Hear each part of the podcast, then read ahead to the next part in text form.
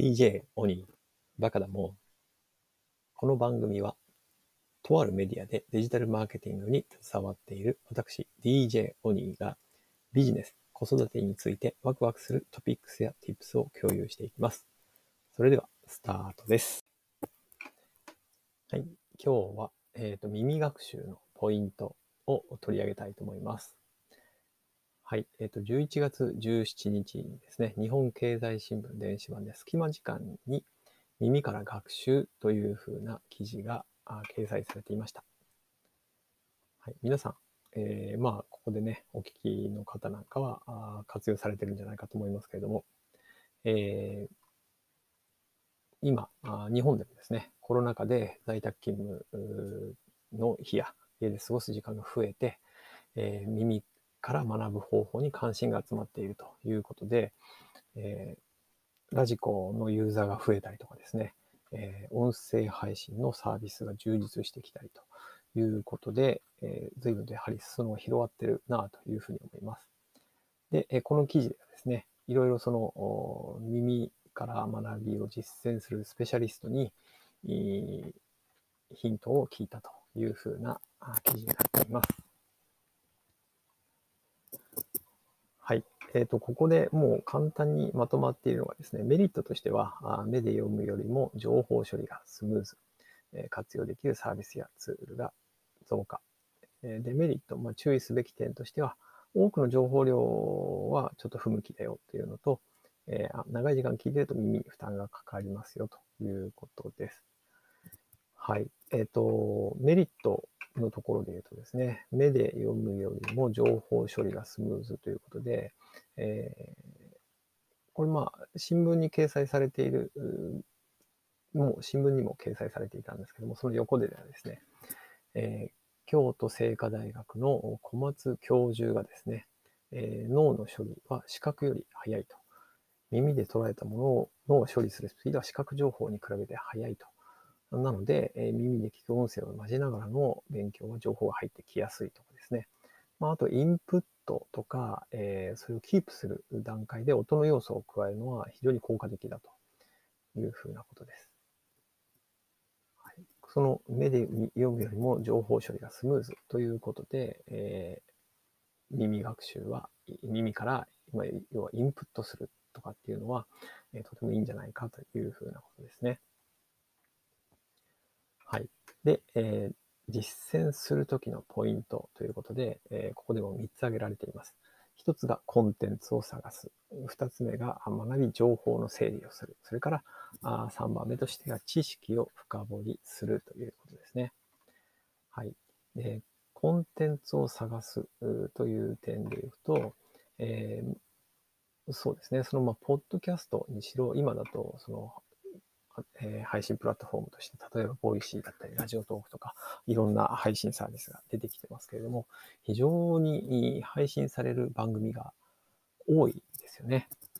で、その中で、じゃあ、どうやって探すのかっていうのがポイントになるということで、えここではラジオコラムニストの焼きそばかおるさんという方が、検索機能の使い方ということで、え連想ゲームのようにキーワードを思い浮かべて試してみるとかですね。えー、例えば先端技術っていう風な知りたい言葉を単純に検索するだけではなくてですね、えその出てきた結果を見ながらさらに絞り込む、えー、研究者の、この研究者の番組があよく出てくるなとで、もっと探してみるとかですね、もうちょっとその技術っていう点でも、例えば人工知能 AI とか宇宙とかっていうキーワードをもうちょっと絞ってみるというふうなことで、番組を選んで。で、さらに、少し試し聞きをする。で、内容を確認して、はい、えー、内容を確認するということですね。耳から聞く情報、コンテンツは専門書を読むのと比べて初心者でも分かりやすいように説明してくれている場合が多いと。で、同時に話し手の声の質や話すテンポから聞きやすさと、聞きやすさや自分との相性を見極めるのも大切だというふうなことです。はい。これは、そうですよね。あの、なんか、字面を読むよりも耳で聞いてる方が分かりやすいなというふうに感じることは多い気がします。実際分かってるかどうかっていうのはあるんですけれども、えー、なんか理解できてる感じがするなと個人的にも思います。まあ、あとはその話し手の声の質や話すテンポっていうのは結構大事ですよね。えー、それによって、あの、私も、まあ、やっぱり聞き続ける番組って、えー、その声とかテンポが自分に合ってるなと思うと、欠かさず聞くっていう風な形になるかなと思います。はい。あとは、まあ、聞く読書については、そのオーディオブックを手掛けているオートバンクの会長がですね、上田さんですね、えー、情報のインプットがよりスムーズになるということで、えー、倍速機能の速度調整ですね、えー、を利用を推推奨しています。えー、慣れてくれば集中が続きやすく、学習時間の短縮にもつながるということですね。で Amazon Japan の Audible のコンテンツを担当するディレクターの宮川元美さんはですね、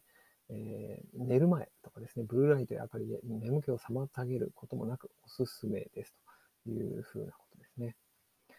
え、図表やグラフがある本も本来の文章より説明を充実させるなどとして編集して、音だけで楽しめるよう工夫もしているそうです。はい。私はあ Audible は使ってはいないのでわからないんですけども、えー、ね、この耳で本を読むというのもちょっと一度試してみたいなというふうに思います。はい。あとそうですね、ここで、えー、もう一つ、二つ目で挙げられている、えー、学び情報の整理、メモや付箋などを各サービスの機能を活用とかっていう、もう一つがあります。えー、ここでもう一つは倍速再生で時短っていうのがあるんですけれども、えー、この、